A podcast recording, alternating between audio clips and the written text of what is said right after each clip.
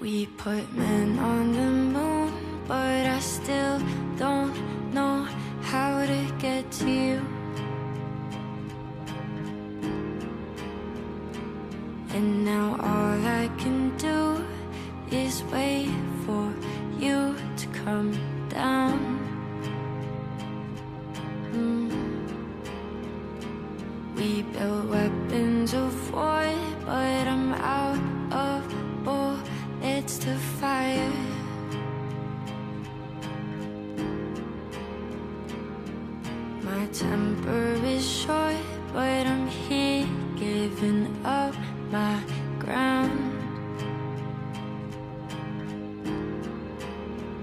大家好，欢迎收听新一期的有朝一日，我是小六。我是阿露。我是玉林。今天我们这期节目是一期有赞助的节目，那我们就会先先播一下赞助的内容。本节目由华西生物旗下唯一专门为敏感肌肤研制的功能性护肤品牌米贝尔 Med Repair 支持制作播出。米贝尔敏感肌功效护肤专家，以医研共创、分级修护为理念，为敏感肌提供安全且高效的功效护肤体验。米贝尔成立五周年，秉持专业、恪守初心，助力每一位敏感肌找到肌肤问题的科学解答。哇，好棒哦！好的，让我们感谢这么有眼光的品牌。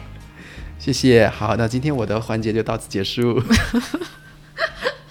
所以其实我们的话题也是从呃品牌的这个 slogan 衍生出来的，对不对？对，就是他们说所有的敏感都有答案，是。然后我们今天也是想在敏感这个词上面，对，来探索一下。嗯对对对。我觉得我们身边有很多人，或者是我觉得好像这是一个所有的人都会自己认为自己敏感，啊或者自己认为自己想很多，啊，不管别人眼中的你，比如在我眼中你就不敏感，这样的吗？那可能是我自己在想了。呃，我想举个例子，就是比如说我有时候说我们去食堂吃饭吧，哦你，就说反正要吃你自己去吃，然后那时候我就敏感了。为什么就让我举例子？我觉得小六是那种他会敏感，但是他会把他的敏感掩藏起来的人，真的吗？就他会假装看上去他是不敏感的人，他的那种反应，我觉得他是我认识的人里面最不敏感的人，对他我我感觉他是装的，那装出来的。所以我觉得敏感是一个我好像所有的人都自认为自己是，嗯但不一定自己到底是不是，因为我们自己内心的那些 OS 只有自己知道。是的，所以我们先来校对一下，我们在说敏感的时候，到底是在说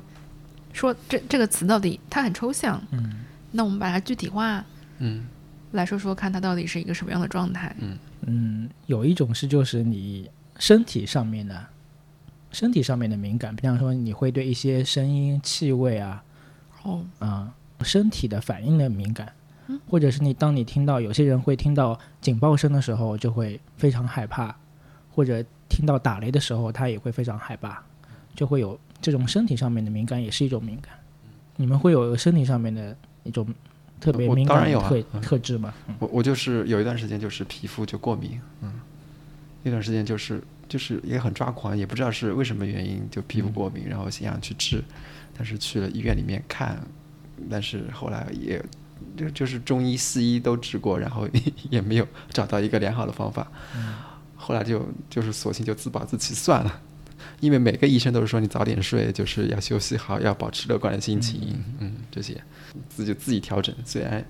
也不知道有没有自己调整好，我原来就是对嗅觉，特别是对一些感觉有伤害性的一些嗅觉啊，气味会非常敏感。嗯，比方说那个煤气漏了，就是隐约可能很远的地方有煤气泄漏了，然后我可能就闻出来了，嗯然后跟我在一起的人可能就没闻出来。嗯然后呃，有一段时间是呃我们办公室区域的一个排烟管，嗯嗯、我就一直会闻到那股食堂的味道，嗯食堂油烟的味道，但其他人都闻不到。嗯。那你要说是对气味，我是对那种别人吸烟的味道我特别敏感，就是有很远的一个地方有一个人在吸烟，我就觉得哇，这边有个烟味，嗯，就是这是我讨厌的味道，嗯，这是我不想跟他生活在同一个区域的味道。嗯。我觉得我是对气味特别敏感，嗯。但是与此同时，我从小就有鼻炎，所以我心在我心中就会有一个悖论是，当上天给了你一个额外灵敏的器官之后，嗯，它就会同时又给了你一个对他好像就是是两面同时存在的这种感觉。哦，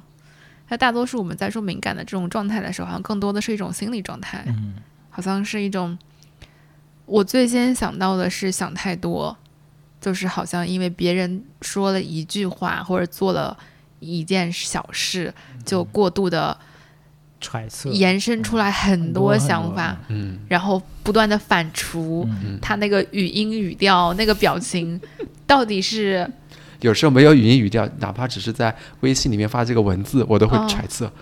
这到底是什么意思？啊？我没有想到你会是这样的人，是的，所以我感觉他就是在装，嗯，因为而且微信里面你都不知道他的语气语调，是是的吧？就更容易让人揣测了。嗯哦，这好像是最我们最普遍、最常见的一种，我想大家都体会过。嗯然后另外一种就是，我会想到的是，嗯、一种强烈的不安全感，嗯就是可能会有很多人，我我感觉是在亲密关系中，可能这个状态更多一些，像我们常说的那种夺命连环 call，然后就是一直在等待别人回复自己的消息，很多人会因为伴侣就是另一半不回不及时回复消息，他们被选在那里的时候，就会心里面跌宕起伏，演了不知道多少出不同的戏。嗯嗯，所以好像在这个过程当中是，它好像更多的是一种事件和我们的体验之间的不匹配，嗯。就是这个事件好像是一个芝麻大的事儿，嗯然后在我们心中就是满地都是芝麻，嗯。嗯，然后经历的那种跌宕起伏和不断的经历的消耗，在想到底怎么回事儿，有没有可能是怎么样，那个思维不断的延伸，嗯。就会消耗很多我们所说的心力。我自己感觉好像这个状态是一个比较接近于所谓的内耗的状态，嗯。就是外界什么都没有发生，你也没有在和外界发生任何互动，但是在你自己内心的世界里面，已经就是波涛壮阔，来来回回好几轮了。而且你这些嗯、呃信息的过度的反应，往往不是对一些好的信息，或者哪怕是好的信息，对都会你也会有一些负面解读。对，都会最后反刍到就是变成一些负面的信息，嗯，然后这些负面的信息，最后就是会就是有一种自我否定啊，到自我反思，就是会到这个过程。也有人你可能会是焦虑或者担忧吧。我觉得哪怕像你说，我觉得哪怕是好的信息，比如别人夸你说你很好，嗯或者你的领导说这次做的很好，你可能也会在想，啥意思啊？这真的是夸我吗？我明明偷懒了呀，我明明这个项目中间有一页没写呀，他居然夸我很好，或者 这是反讽。或者也有很多人会觉得，比如说别人这一次对自己很满意，那是不是意味着下一次我就很有压力了，嗯也要做到这么好？嗯对，而且就刚才说到的那个嗯、呃表扬或批评吧，我感觉对于我来讲，就是表扬你，感觉我也很不舒服，但是批评你，我也很不舒服。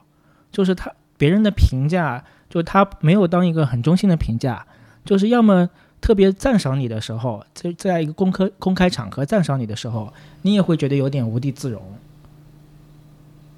嗯，那个嗯感觉是有一点羞耻。对，就有一种，对，就是有一种羞耻感，就感觉我配吗？我有这么好吗？另外一方面，就是当批评你的时候，就越感觉像一一把匕首在刺你一样，就你也受不了这种批评的这种感觉。特别是像我小时候，我我记得有一次节目也说过啊，就是我小时候就是老师还没开始批评我就开始掉眼泪，嗯啊，就是会有这种很过激的一种反应。嗯嗯嗯所以我觉得，其实我看到那天品牌发过来的 slogan 的时候，我觉得写的很好啊，就是所有的敏感都有答案。嗯我们今天可能要想做的就是试着给这些我为什么这么敏感找找答案。生活在同一个气候，不同的人的肌肤会有不同的反应。那有些人可能会对那个干燥比较敏感，有些人是对潮湿会敏感，那也有些人可能是对花粉比较敏感。每个人体质差异会表现出对不同的环境做出不同的反应。那我觉得啊，身体本身它这个自然的反应就是是非常非常的真实的。出现一个小小的疱疹，那可能就是表示着身体它自己在启动一个自我防卫，它就是告诉你我这个时候出现状况了，你要注意一下你自己的身体，不要忘记关心自己。嗯然后听到同一句话的时候，我们刚才不是也说了嘛？不管你是表扬你的时候，那有些人就是很欣然接受自己的表扬，有些人是说批评的时候啊，这批评的很有道理。但是我可能跟玉林一样，就是你表扬我或批评我的时候，我都觉得有点别扭。嗯你哪怕我希望的状态就是你什么都不说，就是 你平常是怎么样对我的，就是我做完一件事情的时候，你也怎么样对我。嗯，我记得有一次就是，嗯、就是我们三个的三三个人的关系做举例啊，就是怎么样呃自己表现出那种比较敏感的那种情绪。嗯、有一次我不是录节目迟到了嘛，然后我们吵架了，对，然后就吵架。然后当时阿路说：“玉林你怎么老迟到我就想补充这一句，嗯你不是那一次迟到，？” 对，就是因为我确实迟到了。然后那天那个阿鲁就说：“你为什么老迟到啊？”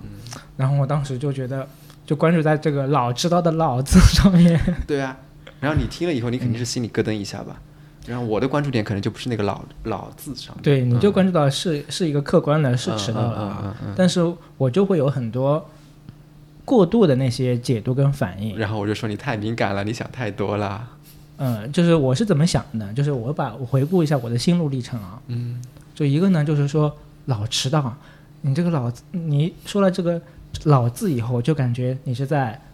有点责备的，或者是责备的语气了。你怎么会又迟又迟到了，是吧？嗯然后当时那一阵子呢，我感觉，特别是在微信群上，就是我发一些东西啊，阿鲁老师来否定我。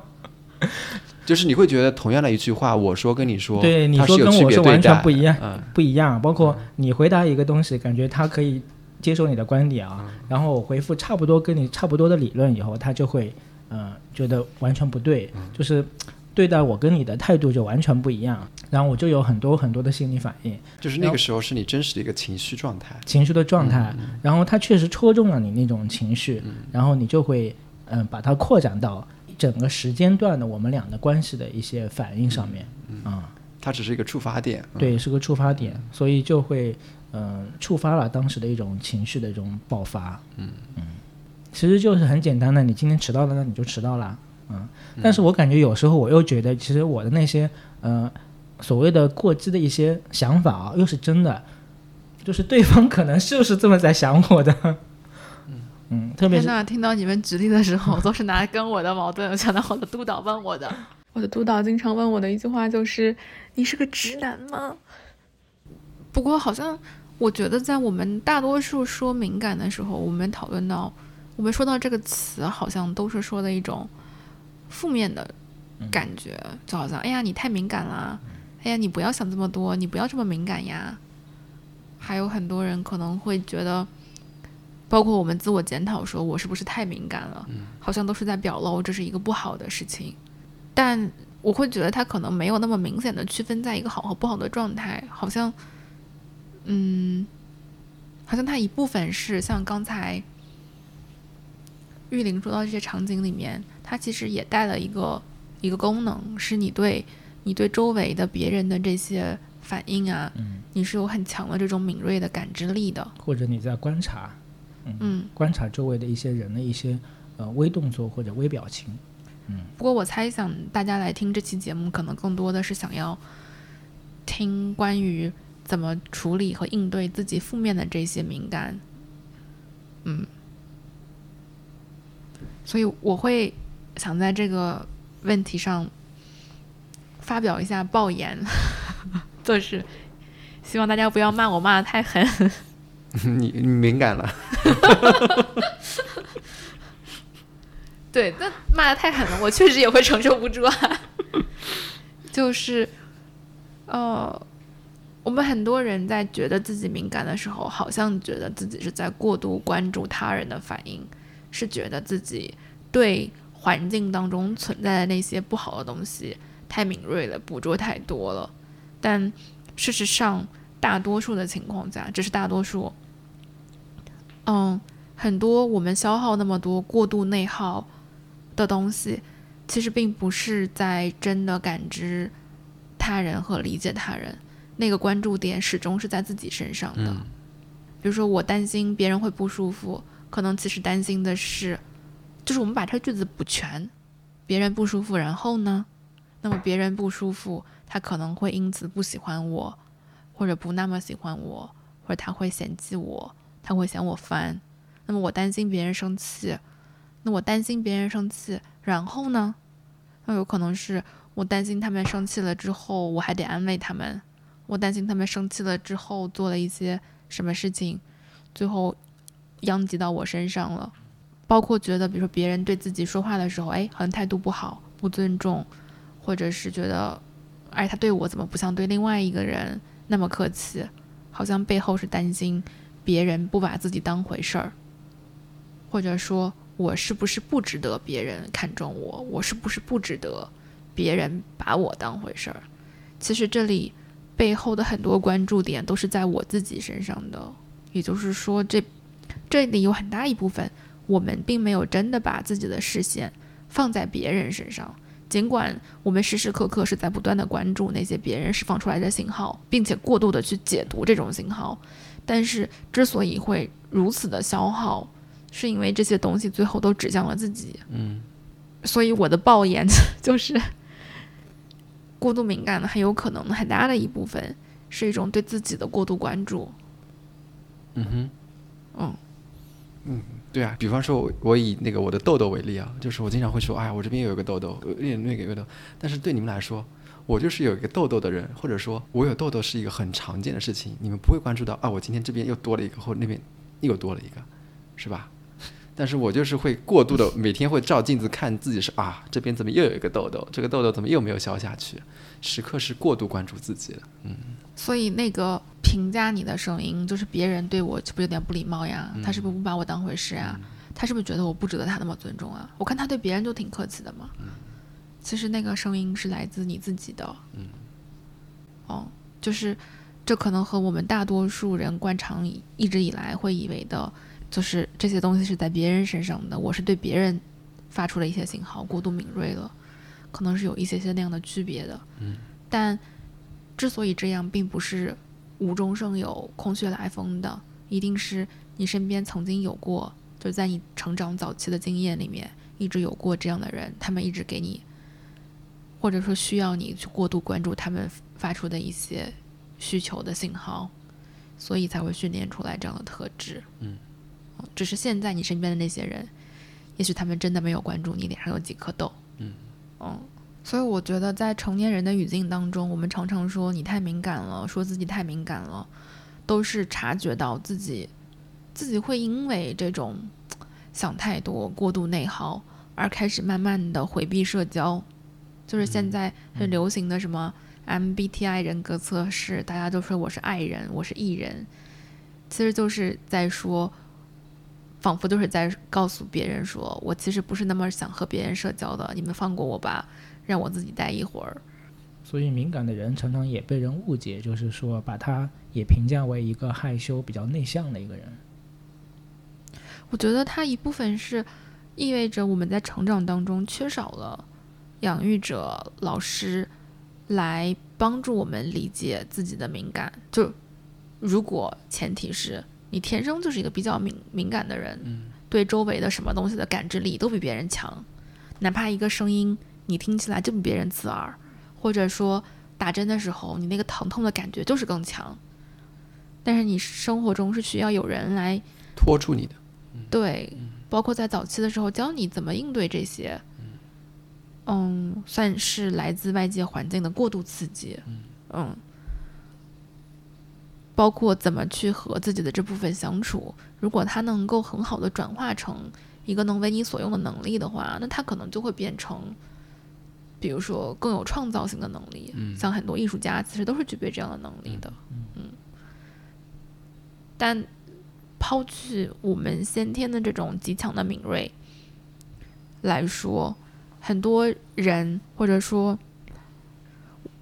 我们身边大多数人的这种过度敏感，其实都是一种成长的过程当中有很多没有处理的感受，或者说也许是伤口。就是我我特别喜欢的一个例子是，嗯，说我们现在把手伸出来，你这样按它一下，我应该按你的时候，你只能感觉到我按的这个力，但是如果现在我让你把手伸出来，我按你一下，然后你就马上哦，然后就把手抽走了，嗯。就觉得就是这个怎么会这么痛？就是你为什么要这么按我？其实很有可能是在这里积累了很多过去的伤口，嗯，然后没有被处理，所以我仍然还是这样的力度按上去的，但是你会觉得太痛了，嗯，那这个时候来按你的人，比如说我，我就会说，哎，你怎么这么敏感呀？嗯我轻轻按了一下，你你怎么反应这么大呀？但是对方不知道的是，你在这里可能已经积攒了很多很多过往的伤口，他们是没有得到妥善的处理的，嗯没有能够结痂，也没有能够愈合。嗯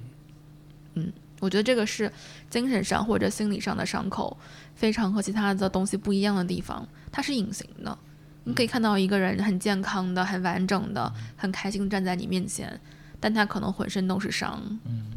呃，我有一个在做社工的朋友，他们就确确实实的遇到过，就是社区的居民是抑郁症或者重度抑郁，然后他就在跟我讨论说该怎么帮助对方。哎，社区是非常希望能给这样的居民支持，包括想让他们快速的恢复社会功能，重新开始工作，来缓解这些人家庭面临的呃现实的经济上的压力。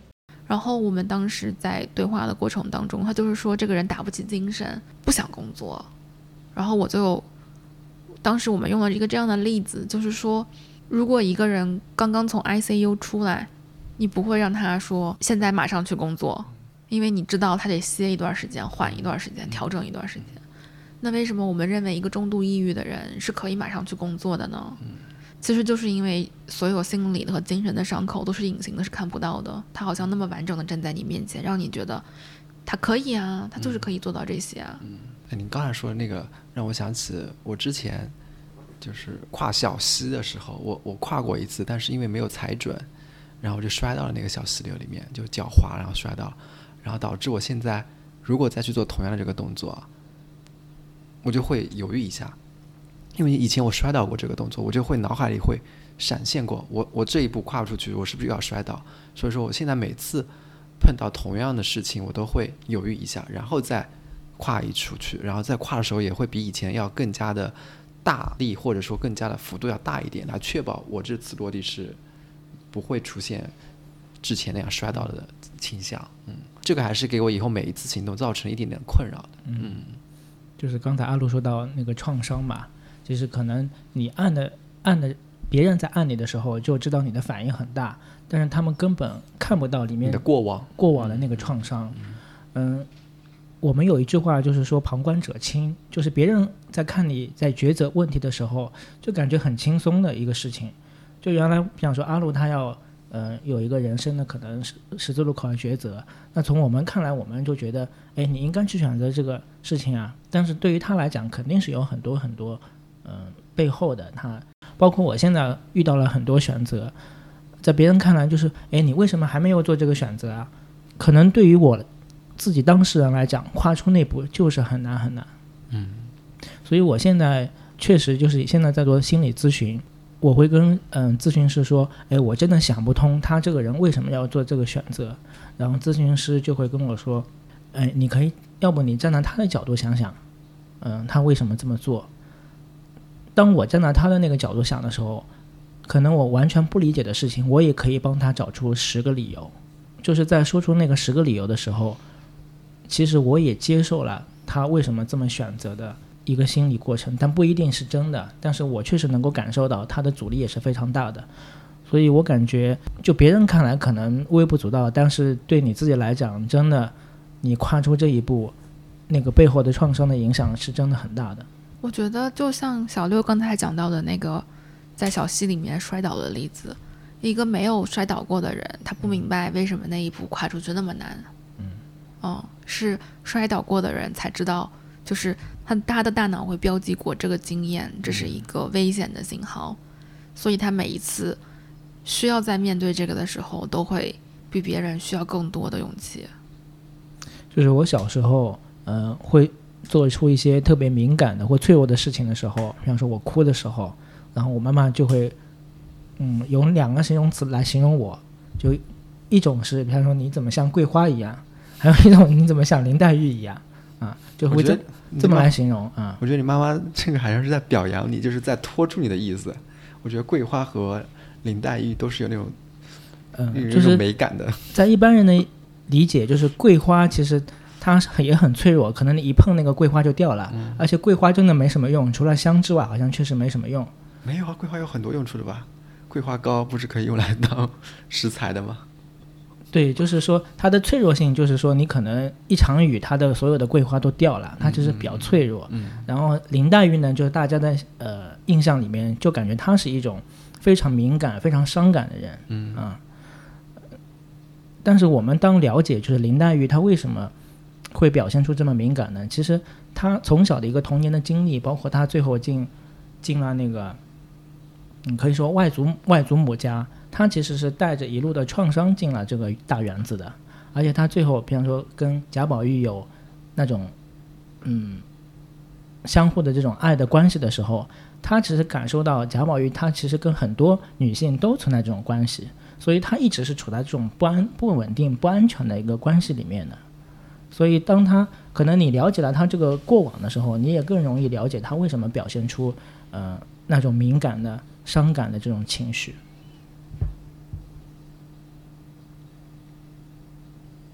你说到小的时候这个状态，我觉得有些孩子他天生确实是更敏感的，嗯，就是他或者我我我会我会犹豫在这里应该是用敏感还是用敏锐，嗯，我觉得是一体两面吧。嗯就是好比一个硬币，你可能翻转这一面是敏感，这一面就是敏锐了。嗯。因为在比如说在跟小朋友工作当中，在一群孩子里面，你确实能够观察到有一些小朋友，他们就是对所有的东西的感知力更强，嗯。这些包括环境当中的一些，嗯，影响的因素，对于他们造成的那个困扰或者是影响，就是不一样的，跟其他的小朋友是不一样的。嗯就其实就像林黛玉一样，就是她会表现出一些很很敏感的，比方说他们呃呃有很多他他们组织了一批假花要送给各各房的一些呃小女孩，然后他就会说呃这就是别人嗯、呃挑剩下的就来给我，他就会比较敏感，然后。但是他也会有真诚的一面，比方说香菱想学诗的时候，嗯、他就会说，哎，那你你既然想学诗作诗的话，那你就拜我为师。他其实是非常真诚的，是想去教香菱的。但是可能，嗯，换了一个贾宝钗，当别人问他，哎，你你来教我作诗吧，他可能会说，哎，我教你教你，但最后可能就没有什么，嗯，实质性的东西会确实去教他。然后，他也他也表现出来强大的那种嗯才华，就他会嗯、做葬花葬花吟啊，就一系一系列的诗词，所以这个也表现出他一方面敏感，但一方面他可能通过这种敏感也也更有很多对呃生活的想法，然后把它融入到一些诗人气质里面去了。嗯哼。嗯，所以他最后，其实他最后是成功的实现了一种类似于升华，嗯。就是把这些慢慢转化成了一种创作力。嗯，因为你对生活没有观察，你没有那种情愫的话，你不可能去葬花的。嗯就是把那些花葬了，然后来表达他对人生、对呃他情感的一些领悟嗯啊、也只有他这么细致入微的观察，才有就这么经典的葬花的这一幕。嗯嗯哦，你说的这部分让我想起来有一段时间，就是国内在机场的那种畅销书，他们特别提倡卖那种厚黑学，还有什么钝感力，嗯好像就是说你这个人要能变得钝，能变得厚脸皮，才能真的做成事儿。事实上，我们能够更好的和自己的敏感相处，并不是把自己变钝。就像你说的，这些在林黛玉身上能转化成创作力，包括在很多艺术家身上都可以，并不是要把自己的这些感觉删掉或者是消除掉。其实是我们可以把你的情绪起伏想象成一条曲线，嗯别人的情绪起伏可能是在正时和负时中间的一个曲线。感受比较强烈的人，所谓的高敏感人群，情绪起曲线可能就是在正一百和负一百里面的。嗯你这个波峰和波谷都非常大，都非常大。对，这个时候我们要做的并不是把你的波峰和波谷从一百压到十，把你的感受力整个减弱，而是把你的心理空间拓宽。嗯就是当你的心理空间能够容纳你的这个波峰和波谷的时候，你就能自己稳稳的 hold 住自己这些的情绪。嗯而在你的心理空间只有正十和负十的时候，你每一次到了正一百和负一百，都突破了自己能够容纳的范围。嗯然后在这个时候就会发生我们所说的 emotional breakdown，就是情绪崩溃，自己陷入一种过载的状态。嗯嗯，而增大心理空间就是一个心理咨询的基础工作。对，所以这这这一环节就是要靠心理咨询师来辅助帮你完成的吗？是可以比较、比较高效的通过这样的方式。你当然可以通过自己探索。但是会比较要经历过社会的阅历，会比较时间比较久。嗯对，但是心理咨询它也慢，就是 通常来说，你可以这么理解，就是也许这是需要十年到十五年的人生阅历的改变，在咨询当中可能是一年到一年哦半的时间。嗯是的，我觉得，比方说，不管你是敏感跟不敏感，你首先要正视自己，就是每个人的情感的阈值是不一样的，可能你的幅度就是可能波波谷跟波峰可能就是比较窄的，但我就是比较高的一个高峰的，但是你不能说你的阈值比较宽，你就不正常，嗯，或者你对就自我否定，或者是你就觉得就刚才说的会有羞耻感，我觉得这不用，因为每个人人跟人之间就是不一样的，嗯。啊，所以我觉得第一个就是说你不要把它当做一个不正常的，或者是，嗯，我就跟一般人不一样，其实你就是一般人，一般人大家就是存在这种阈值差异的，嗯啊，所以我觉得钝感力它有一点点误导，就是我们最终追求的并不是失去自己那些丰富的感受和觉知，而是我们最后能够达到的是自己的心理空间变大了，这些情绪的起伏变得可以被容纳了。通俗一点讲，就是让你的心胸变得宽广，可以这么说，是吧？所以很多人，比如说在经历了一些人生的大起大落之后，他就会变得豁达起来。嗯，你可以这么说，嗯但并不是每一个人都能经历大起大落，是的，也并不是每一个人在大起大落之后都一定能稳定下来。走到升华的那一嗯步。嗯嗯哦，嗯，是的，我觉得一方面就是你觉得自己你要正视自己的情绪，同时你要就是正视对方的一个情绪表达，就是你也要呃看到，就对方呢可能有些情绪表达也是正常的，他也不是针对你的。就像嗯、呃比方说我们在嗯、呃工作的时候，可能会有一些嗯、领导的责骂或者是批评的时候，就是原来我可能会比较受不了这种呃领导的批评啊，但是现在你也可以去进一步批评别人了，进一步去了解，可能他批评的不只只是你而已，他可能批评别人可能更严厉。就是当你了解的时候，他不其实不真的不是针对你，而是他就这种方式，他这就是他的一种表达方式的时候，你就可以释然了。就是把自己的批评传导给别人。对领导的话，就是领导领导批评的波峰和波谷比较宽广，波及面比较大，不是针对我一个人。是的，就是那你其实也是一种阿 Q 心理嘛，就是阿 Q 心理就是你要承认你自己跟对方其实就是一种正常的现象嘛，他没有针对你，也没有刻意的在苛责你。嗯嗯嗯，我有我有一点点想回到刚才小豆说的那个，他在小溪那里摔过一跤之后，就一直会每一次在那里都会再多想一下，再迈这一步的那个感觉，就是我想到了那个，嗯，我想到了就是在许知远他有一次在节目里面，十三幺那个节目吗？我我不确定是不是十三幺，应该是吧，反正是对话节目呢，应该是十三幺。他是对话了一个数学家，但是当时有一段话我记得很深，就是他跟那个数学家说，说那微积分有什么用呢？生活中就是能有多少个地方能用到微积分呢？嗯嗯然后那个数学家跟他说，那是因为你不会。如果你会了，你就会发现生活中到处都是微积分。嗯嗯，所以事实上，我们每个人看到的客观事实都是不一样的。嗯你看，我们看的是同一个世界，嗯但是在许知远的眼中，这个世界就没有微积分啊，嗯没有微积分，我活得好着呢，嗯我学什么微积分呢？但是在一个数数学家的眼中，这个世界就是通过这些数学的东西 make sense 的。嗯这个世界的每一件事情好像都包含着这些。所以事实上，当我们在讨论客观事实的时候，我们每一个人从来没有讨论过客观事实。我们每一个人都是根据我们的直觉和过往的经验，包括像在小溪里摔过一跤这样的经验，然后这些经验几乎都是我们从小到大在成长的路上积累的。嗯。所以很多时候，比如说，嗯，像玉林刚才提到，小的时候可能爸爸妈妈会觉得你怎么这么爱哭啊，你总是在哭啊这样的感觉，我们就会觉得我可能我这样的，我有这样这么多的眼泪，或者是我总是感受到这样悲伤的感觉，我是不是一个麻烦事儿多的孩子呢？别人会不会都是嫌弃我的呢？然后日久天长，我们就会慢慢的觉得，是不是我提的每一个要求都是不应该的呢？然后每一次心里面都会充满别人会不会觉得我是一个麻烦这样的声音，就是我这样做是不是又给别人添麻烦了？因为在你过往的无数次的经历里面，你想提到那些自己的感觉，想哭的时候，别人都跟你说：“哎，你怎么这么麻烦？怎么又哭啦？”嗯，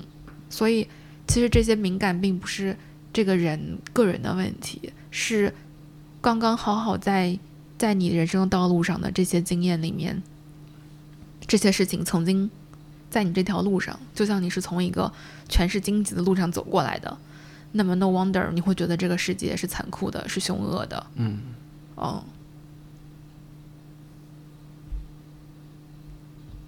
我听着有点像，嗯，就是一个客观的事实。我们每一个人去看它或评论它的时候，我们虽然会认为我们在客观的描述，但是其实我们都是有主观的部分掺杂在这里面的。嗯或者，呃，如果你有救助过小动物，你就会发现，那么我作为同一个主人，对吧？嗯我们家的狗从来就是什么时候看见我都是高高兴兴撵上来，嗯嗯嗯。我也是用同样的方式去对小狗的。但是你在小动物救助的那个基地里面，你再去对小狗的时候，我用的是一样的方法，也是同一个我，但是小狗就会很试探，甚至他们会抓你和挠你，因为在他们的过往的经历里面，人类大概率是不太好的，嗯。是会伤害他们的，他们对你是有戒备心的，嗯，但我还是同一个我啊，我和动物接触的方式也是同样的方式，但是我们家狗就完全就是没心没肺，而且我们家狗也不光是对我，它对任何一个 人都没有半毛钱戒备的心，在他的经验当中，人类就是最好的朋友，嗯嗯。嗯。对啊，就是你刚才那段，其实挺有一句话，其实挺打动我的，就是当我自己是一个爱哭包的时候，就是一碰到事情就哭，周围的家长就说你怎么老哭老哭，你像个男子汉嘛，可能就会觉得自己这种哭的行为是不是就是一种嗯、呃麻烦，嗯，然后你就会由这种麻烦衍生出很多的一系列的问题。但是，当你家长能够真正感知到孩子为什么哭，或者孩子情绪反应的时候，孩子就会觉得我这个哭也是一种很正常的反应，他不，他就不会觉得我这个哭的背后是一种麻烦。嗯，我觉得比较令人就是真的很难过的是，小朋友在比较小的年纪里面，往往他对事情的领悟是没有那么复杂的，他最后会把这个麻烦泛化成我就是一个麻烦，嗯，然后他就会常常的感到自己是别人的负担，是麻烦，是多余的。其实是整个社会或者他父母没有拖住他那时候心里的感受，嗯但是因为没有得到及时的反馈，小朋友就内化为是自己的责任，嗯，久而久之对他以后的人生方向和他的选择也造成了很深刻的影响。反正说起来还有点难过，嗯，所以有些时候我会觉得敏感，它好像也是一种自恨。自恨自己恨自己的一种嗯方式吗？嗯就是我们如果是喜欢自己的话，我们好像不会过度的研究我该怎么吃、怎么穿、怎么打扮、嗯，怎么行为举止。我会觉得我想怎么吃就怎么吃啊，我怎么样都漂亮。我想怎么穿就怎么穿啊，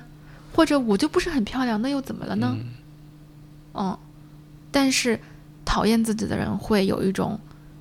极度的沉迷式的对自己的研究和专注。嗯，我这个动作，这个笑，在对着镜子练五十遍。你这这让我突然想起你刚才说不是说许志远了吗？嗯我觉得他就是一个我怎么穿就怎么穿，怎么吃就怎么吃，啊，就是我没有担心过一个主持人一定要怎样的样貌或者怎样的发音，嗯或者说怎样的采访技巧，是吧？嗯他就是可以做到在一个摄摄像头面前相对来说比较不一样的一个自我状态，或者说就是他自己的一个自我状态。嗯，而且社会大众对一个男性有这样的方向城市也是有一种包容性的。我记得有一天好像有一个应该是阿路吧跟我讲过，他是说如果哪一天就是电视机上出现过同样一个女性的一个这样的一个状态射手，就是说我们的社会是更加的开放和更加的包容。所以他最后就是 end up 到了一个点上，这个点就是，到底你允不允许这自己这样？嗯就是这个允许好像并不是谁能给你的，一万个人里面他们要给你一万次允许吗？十万个人里面要给你十万次允许吗？就是你允许不允许自己就是这样，就是像自己这样。所以他敏感其实意味着是一种对自己的过度的关注，这个过度的关注占用了你脑子里面的巨大的容量和这个精力的消耗。某种程度上，它其实是削弱了我们可以去关注别人的那个空间的，因为我们不断的去追求，就是我今天这件衣服和这个裤子到底搭不搭？这样穿是不是感觉太休闲了？那样穿是不是感觉太正式了？嗯今天这个 cultural date，我这样穿是不是让别人觉得我太把他们当回事儿了？嗯所以我常常感觉就是你过度敏感，呃，跟你自我比较小或者你不自信其实也是有关联的。就如果你是一个敏感但你又非常自信的人，你会把这些消息转化以后又反弹出去，因为你的自自我是比较大的。但是当你不自信或者是自我比较小的时候，你吸收了那么多丰富的信号，然后转化，最后你反而是被自己吸收了。就所有的东西都是到最后否定自己、质疑自己，这个时候，就是对，我觉得你说的前啊面那个状态，嗯我们叫它叫敏锐，嗯，对不对是的，嗯就他最后他也是把所有的问题都抛向外界，他去他通过观察来反馈，嗯，观察世界，反馈世界。但是如果一般情况下，我感觉我普通的那种敏敏比较敏感的人是有一种自我否定，就把所有的坏的这种负面的信息全部压到自己身上了。嗯嗯所以我感觉就是你这种呃，把自己的人立住，其实也是能够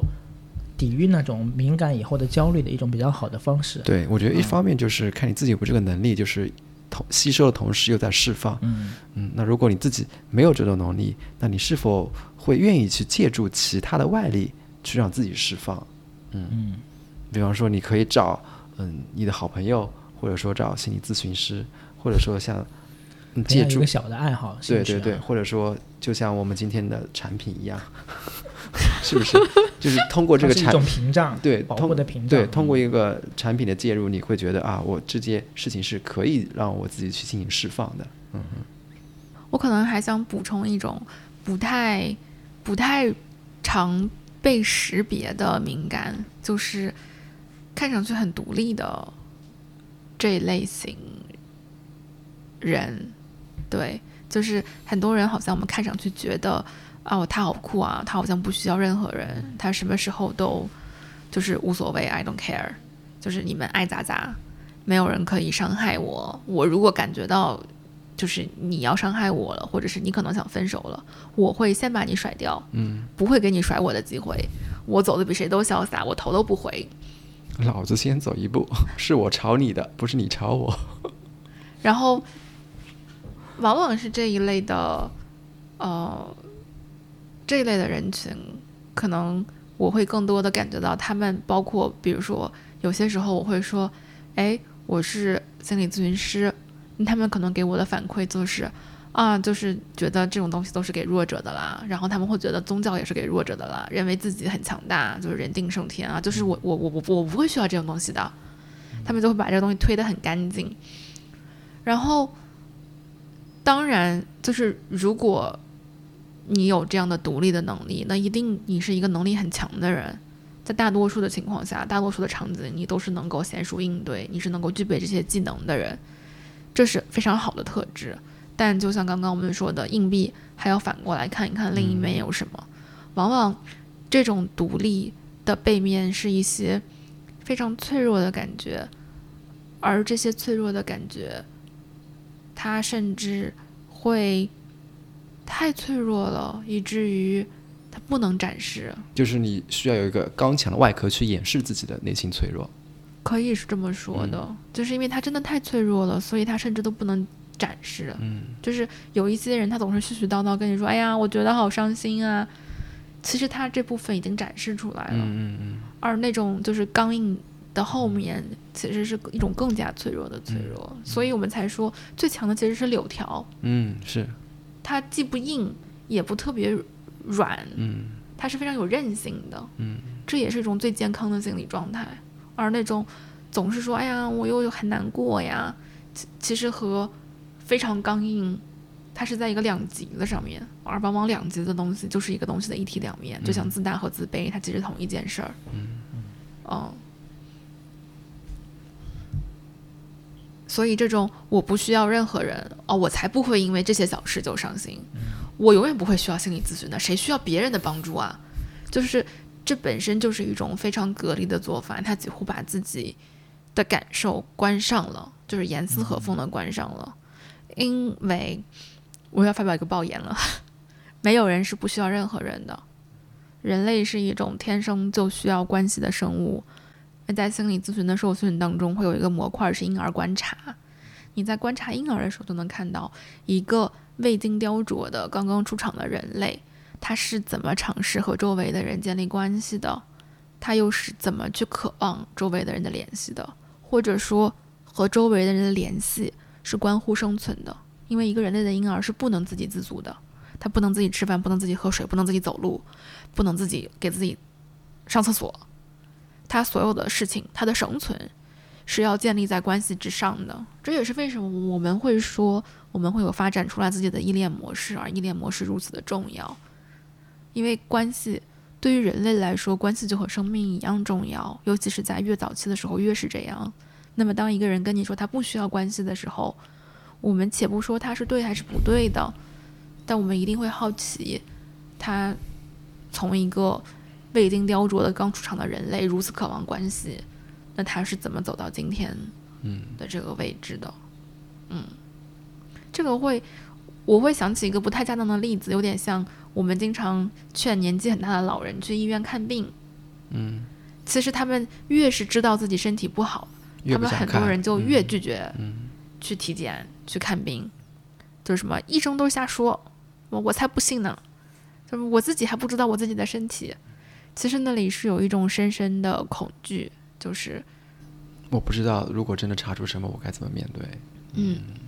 所以我会觉得那种，哦，我超独立的，我不需要任何人，我跟任何人都不需要建立什么关系。嗯那个背后是有一种对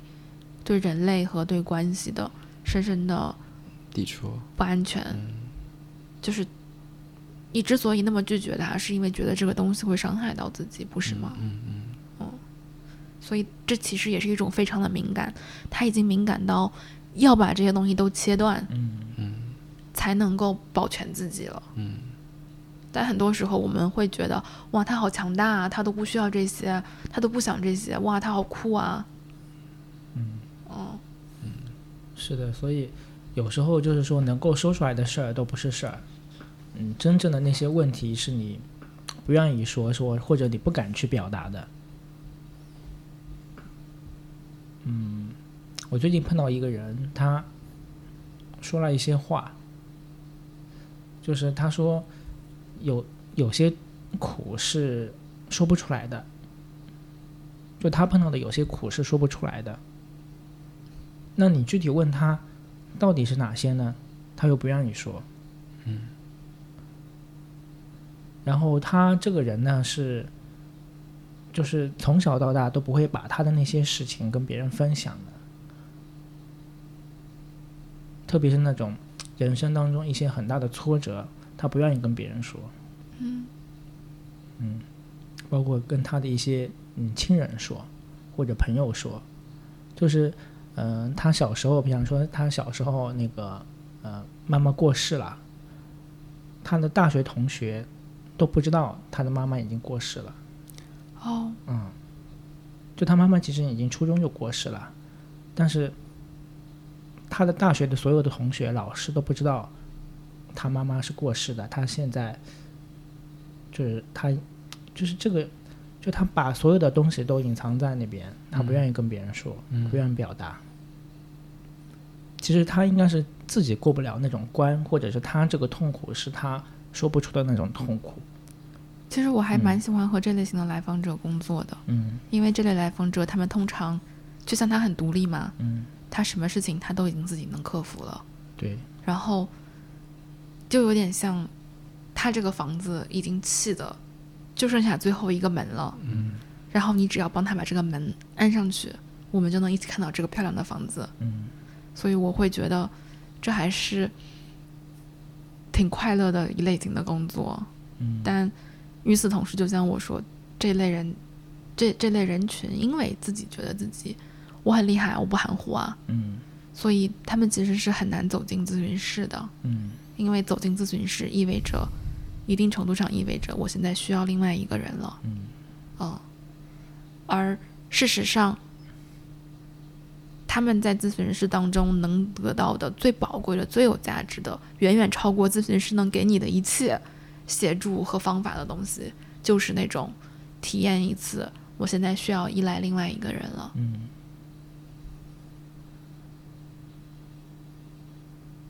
让他们能够感觉到自己的脆弱，能够把这个盔甲放下来，就这么一会儿。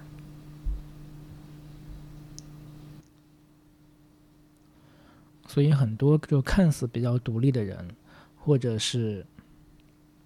看着比较坚强的人，他其实背后都是很脆弱的，只不过他真的是在装。那那也不能这么绝对，我们只能说就是那些独立的人，他也都是有柔软的一面。嗯我觉得他那个的程度比装更深，是是更接近于这个盔甲在身上穿的太久了，已经长在了身上。嗯如果他现在要把这个盔甲扒下来的话，他浑身会血肉模糊。OK，那我们来说一说，就是有没有一些切实可行的方法，就是让我们在生活中可以慢慢慢慢的让自己变得更加的舒坦起来。我有一个非常听起来非常中二的方法，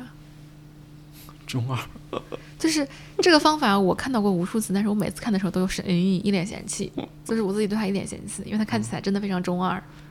嗯但是我知道它是可以奏效的方法，嗯就是给你的敏感起一个名字，嗯比如说你叫小六，嗯 你就叫他宝宝六。就是我对我敏感那一部分取名叫宝宝六。对，嗯然后跟他拉开距离，让他知道他的想法是他的，不是现实的，也不是你的。比如说啥意思啊？这条小溪会滑倒，嗯滑倒的那个是宝宝小六，嗯不是今天这条小溪，嗯也不是现在的这个我，嗯今天的这个我是能跨过去的。嗯，就是我把我的伤害的那一部分称为宝宝六。嗯今天的我和今天的小溪都是一个崭新的事情，嗯所以跟他实际上还是有不一样的。嗯，嗯，此时此刻的我是可以战胜此时此刻的这条小溪的。可以大致上是这么理解的。嗯，然后这样的话，你就不会自己陷在那个哎呀怎么办啊，好焦虑啊，这个嗯树会摔倒啊。嗯它并不是让你说现在我可以马上有勇气，它是让你和那个小小的你保持一个距离。嗯你可以觉得就是不在那个焦虑当中，你可以退后一步看一看，哎，今天这个河到底是宽还是窄？嗯今天这个同事说这句话，到底是不是我想的那个意思？也许是宝宝小六总是觉得别人在在指责他，嗯但好像今天这个同事还真不是。嗯就是你可以拉开一点距离，再重新去审视一下这个事情。嗯就是我们所说的，在事件 what happened 和你的反应中间嗯拉开一个距离，然后这个空间就能让所有的事情都变得不一样，嗯而不是外界给你一个刺激，你马上做出一个快速的反应，而这个反应往往是根据你的过往经验和你的已有的直觉的。嗯嗯是不是听起来很中二？这方面听起来太中二了，所以我自己从来不会用。没有，我是觉得这个方法听起来，嗯，好像其他的一些情景里面也会有提到，就是你要把自己跟另外一个自己给抽离开来，看一看另外一个自己，是是有异曲同工的。其实就是在外界给你的刺激和你即将做出什么样的反应中间停顿一下，停顿一下，嗯哼，嗯，而你能具象化说那个是一个，比如说小小的我嗯，little me，嗯。那这个想象能更好的帮助你在这里停顿，嗯。嗯。我觉得有些就是感悟，就是一定要你自己去经历，你才能想到哦，原来有那种方式是可以化解、缓解一下的。就是我这么说，可能大家不一定了，不一定理解啊。就是，譬如说我怎么来应对批评这件事情，就原来我可能就是受不了批评，但是我现在就是会接受接受这些。那是怎么接受呢？就一个就是刚才说的，就是他的对方的批评，或者他不是针对我的，就像阿路他可能会对我的一些话，其实不是针对我的，他对大家都是这么说的。就当你了解，为什么又是我？就当你了解对方，他不是针对你，而是他本身就是针对全世界，对针对全世界，你自然就可以释怀了。阿路无法释怀了。是因为我平时吐槽男性行为太广泛了吗？把你们都伤害到了。就是你不要把他，就是这些话都是针对你的，他就是针对整个世界的，就是他，这就是他的一种表达方式。嗯啊。另外一个，我就是说要把所有的人都当人看，你也会释怀。嗯所以当对方有一些情绪的时候，你就接受他的情绪，但是你不要把这些情绪就是转移到，呃，化解成自己自己负面的情绪。就大家都是在表达而已，你也可以表达。所以当这么去看的时候，你会不会也有点 相对的释怀？就是大家都是在表达而已。我给大家讲一个非常鸡汤的故事，啊就我非常非常喜欢这个故事，是，嗯、有一个小朋友跟，这真实的一个故事吗？我觉得你可以理解成真实的故事嗯啊、就是马戏团里的大象为什么可以被拴在一个小木桩上？就是有一个小朋友跟爸爸妈妈去马戏团看那个大象表演的时候，发现大象在后场的时候是被拴在一个小木桩上的。那个小木桩看起来不怎么大，跟大象的体型比起来，你会觉得大象只要随便一动，就能把那个小木桩连从地上拔起来，好像那个小木桩完全没有可能拴住这个大象。然后这个小朋友就很奇怪，他就问妈妈和爸爸，就是大象为什么会被拴在一个小木桩上面呢？就这个小木桩感觉完全是拴不住大象的呀。嗯，然后，所以这个故事其实就是要从大象还是小象的时候说起，就是在每一只大象刚进入马戏团的时候，它都还是一个小象宝宝。驯象师会从小象宝宝开始训练大象，而它是一个小象宝宝的时候，它就被拴在这样的一个木桩上面。他还是个小象宝宝的时候，他也很调皮，还没有被驯服，所以他会无数次的尝试挣脱那个铁链。但是对于小象宝宝来说，那根木桩就已经足够大了，所以它日夜无数次的尝试都没有挣脱那个木桩。直到有一天，小象宝宝不会再尝试了，因为他知道那个木桩就是要拴住他的，他是逃不掉那个木桩的，不论他如何挣脱。尝试多少次，就像他在无数个日夜已经尝试了那么多次一样。然后这个小象就长大了，但他已经不会再尝试了，他已经知道那个木桩是他永远都挣脱不了的一个木桩了。哦，可是事实上，等他长成是一个大象的时候，他只要甩甩腿就能挣脱那个木桩，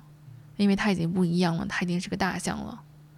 但是大象已经不会再去尝试了，他已经觉得这个木桩就是会永远拴住我的，那无数个日夜，我尝试过那么多次，我是不可能从这个木桩上离开的。所以，一个小的木桩是可以拴住一只大象的，因为那个大象已经不相信自己还可以，就是摆脱这个木桩了。嗯，回到刚才，好像这个就回到了我们刚才所说的，我们所认为那些客观事实，都是建立在我们过往的经验上的。所以，只要我们能够不断的给自己创造新的经验，我们就不会被困在那些旧的经验里。